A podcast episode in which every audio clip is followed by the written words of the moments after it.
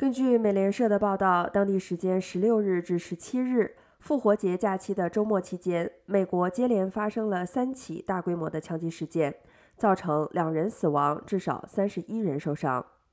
根据报道，当地时间十六日，南卡罗来纳州哥伦比亚市的一购物中心发生枪击事件，造成十四人受伤。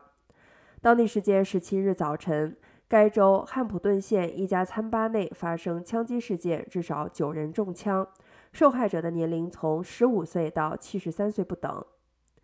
当地时间十七日，宾夕法尼亚州匹兹堡市一栋出租屋内也发生了枪击事件，造成两名未成年人死亡，八人受伤。